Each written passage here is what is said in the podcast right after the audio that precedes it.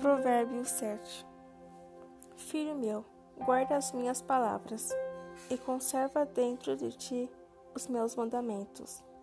Guarda os meus mandamentos e vive, e a minha lei, como a menina dos seus olhos, ata-os aos dedos. Escreve-os na tábua do seu coração. Dize a sabedoria: Tu és minha irmã, e o entendimento chama seu parente, para te guardarem da mulher alheia, da estranha que lisonjeia com palavras, porque da janela da minha casa, por minhas grades, olhando eu, vi entre os simples, descobri entre os jovens um que era carecente de juízo, que ia e vinha pela rua junto à esquina da mulher estranha e seguia o caminho da sua casa. À tarde do dia, no crepúsculo, na escuridão da noite, nas trevas, eis que a mulher lhe sai ao encontro, com vestes de prostituta e astuta de coração. É apaixonada e inquieta, cujos pés não pararam em casa. Ora está nas ruas, ora nas praças, espreitando por todos os cantos.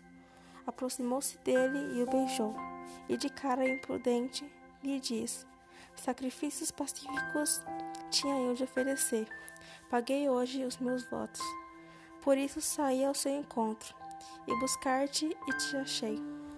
Já cobri de colchas a minha cama, de linho fino do Egito, de várias cores.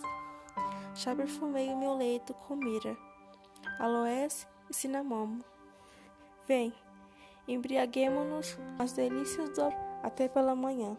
Gozemos amores, porque o meu marido não está em casa, saiu de viagem para longe. Levou consigo um saquitel de, de dinheiro. Só por volta da lua cheia ele tornará para casa.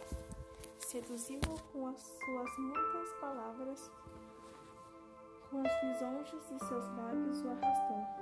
E ele no instante a segue, como o boi que vai ao matadouro como o servo que corre para a rede, até que a flecha lhe atravessa o coração, como a ave que se apressa para o laço, sem saber que isso lhe custará a vida. Agora, pois, filho, dá-me ouvidos e se atento às palavras da minha boca. Não se desvie o teu caminho para os caminhos dela, e não andes perdido nas suas veredas, porque há muitos feriu e derribou e, e são muitos os que por ela foram mortos. A sua casa é caminho para a sepultura, e desce para as câmaras da morte.